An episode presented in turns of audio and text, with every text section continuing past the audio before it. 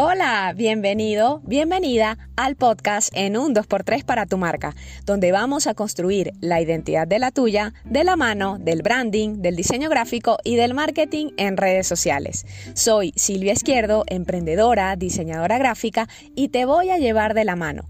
Paso a paso, te contaré cómo lograrlo para que se enamoren de ella y el mundo entero la conozca.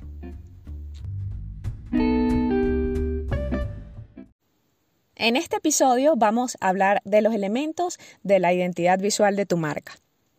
¿Qué es realmente la identidad visual? Quiero comenzar por allí porque seguramente tú lo habrás escuchado, pero no tienes mucha claridad en lo que realmente es la identidad visual. Y si sí la has escuchado, pues igual te invito a que te quedes para que puedas escuchar cuáles son los elementos de la identidad visual que debería tener tu marca.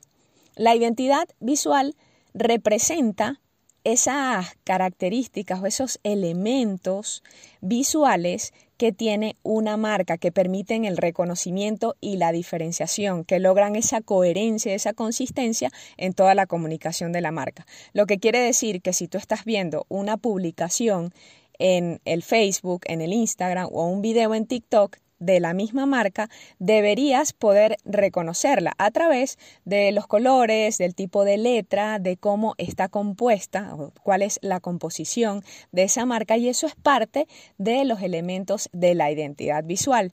Esta identidad te ayuda a organizar visualmente la información no solamente que se vea linda, sino que también comunique un mensaje o que tenga una fuerza, un poder, una connotación en los valores, en la esencia de la marca y en ese lograr reconocer a una marca cuando nosotros la vemos no solamente en redes sociales, sino también fuera de ellas.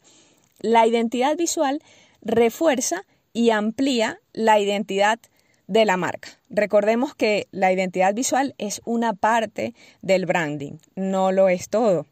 Y te invito a que puedas escuchar los cinco, los cinco primeros episodios porque en ellos está parte de la base de la marca. Nosotros no podemos diseñar la identidad visual de una marca sin tener estas bases que yo te comento en los primeros cinco episodios para poder saber realmente cuál es el rumbo de la marca, el propósito y si va a elegir un color u otro.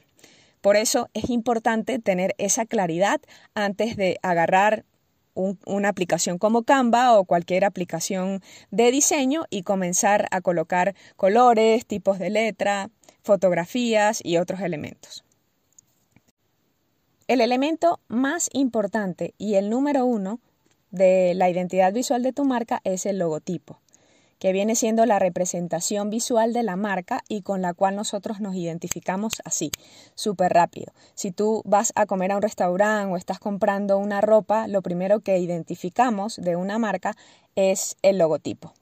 El logotipo es el principal elemento y le otorga ese reconocimiento y esa diferenciación de la marca. Pero él viene acompañado de un contexto que es el que realmente le da sentido. Si vemos el logo sin todo ese contexto que acompaña a la marca, todo ese significado, pues realmente no sería de gran recordación o no sería de gran ayuda para nosotros identificar una marca o, o otra marca o identificar una marca por sobre otra, mejor dicho.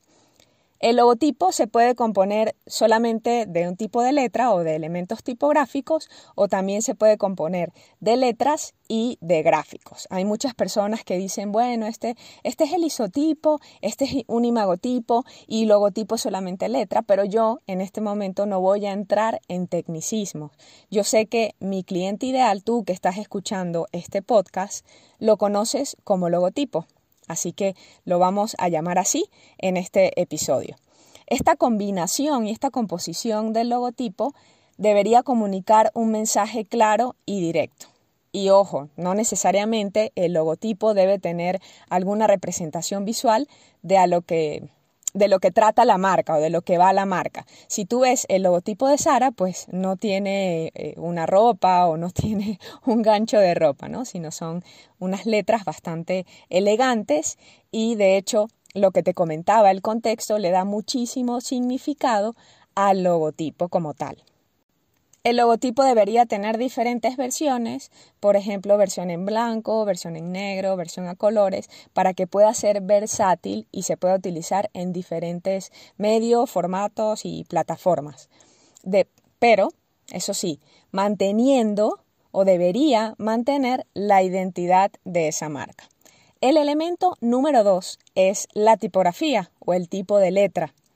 Definir cuáles son esos tipos de letra que yo voy a utilizar en la identidad visual de mi marca es también muy importante porque no podemos utilizar 10, 15 o 20 tipos de letra. Yo recomiendo que se pueda utilizar una letra primaria que tenga que ver con el diseño como tal del logotipo y una letra secundaria para que esto apoye tu comunicación y para que también sea un elemento que pueda identificar ese diseño. Y esa es la principal razón de todos los elementos de la identidad visual, que juntos forman un todo y que van en armonía.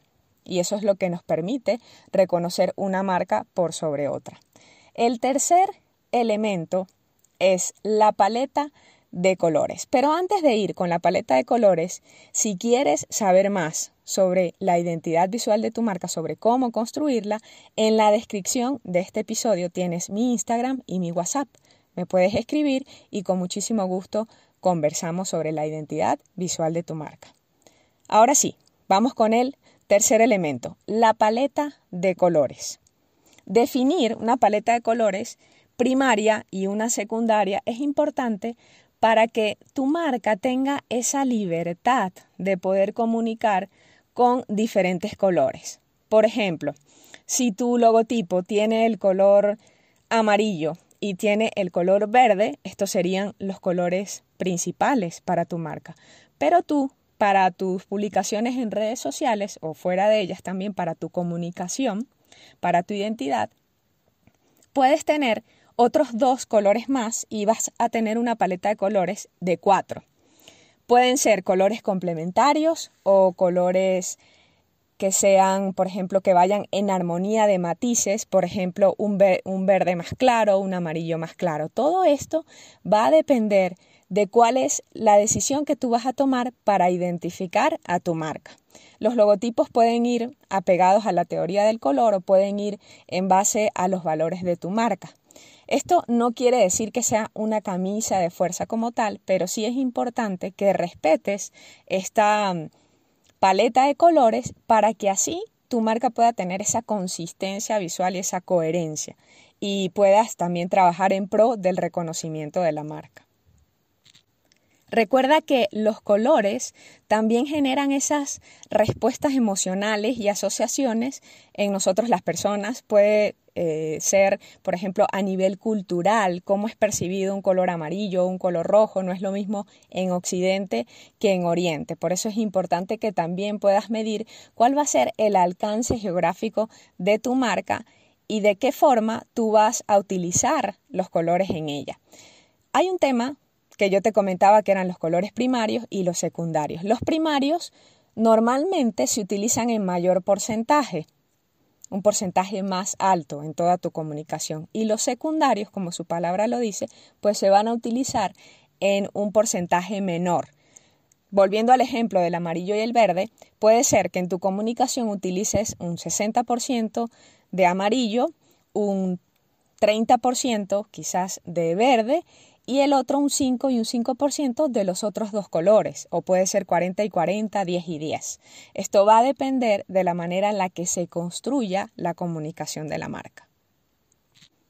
El elemento número 4 de tu identidad visual son las fotografías o iconos o esas extensiones visuales de tu marca, que son diferentes elementos gráficos, patrones, texturas o iconografías, o sea, iconos que tú puedes utilizar para reforzar la comunicación de la marca.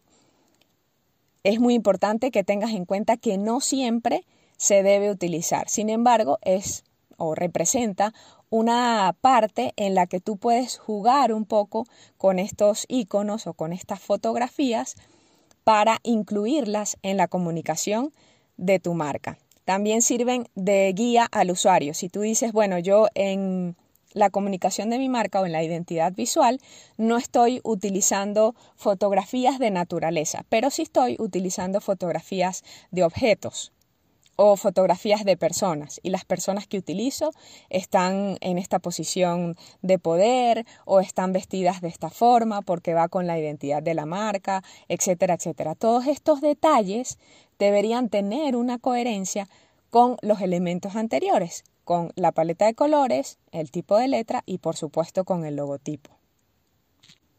Y el elemento número 5 de la identidad visual de tu marca, la composición. Es decir, de qué manera tú vas a organizar en tus diseños o en los diseños de tu marca la letra, el color, el logotipo, si es una composición recargada o si es una composición un poco más simplista, más minimalista, con menos elementos, si el logotipo de tu marca va a ir en la parte de arriba, si la letra va a ir centrada o al contrario va a ir abajo, la fotografía va a ir en el medio o va a ir en una esquina, todo eso es parte de la composición si tu marca tiene muchos elementos disruptivos, o sea, que rompen con el espacio, o por el contrario, son pocos elementos y están organizados de una forma bastante lineal. Todo esto tiene que ver con este elemento, con la composición.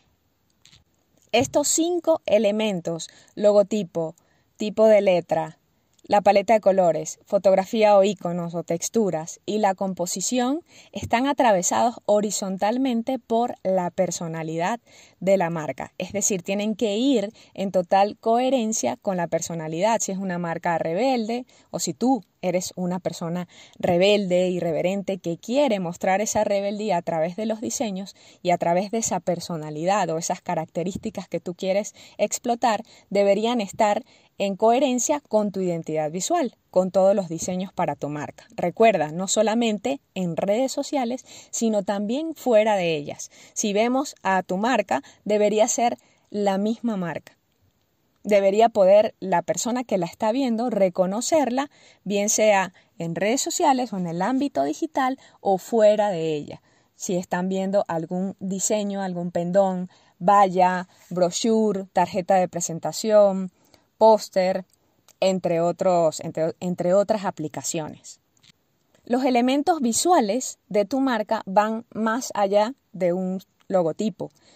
Son elementos súper importantes. El logotipo es uno de los más importantes y es el que marca la pauta para diseñar el resto de los elementos o el resto de tu identidad visual.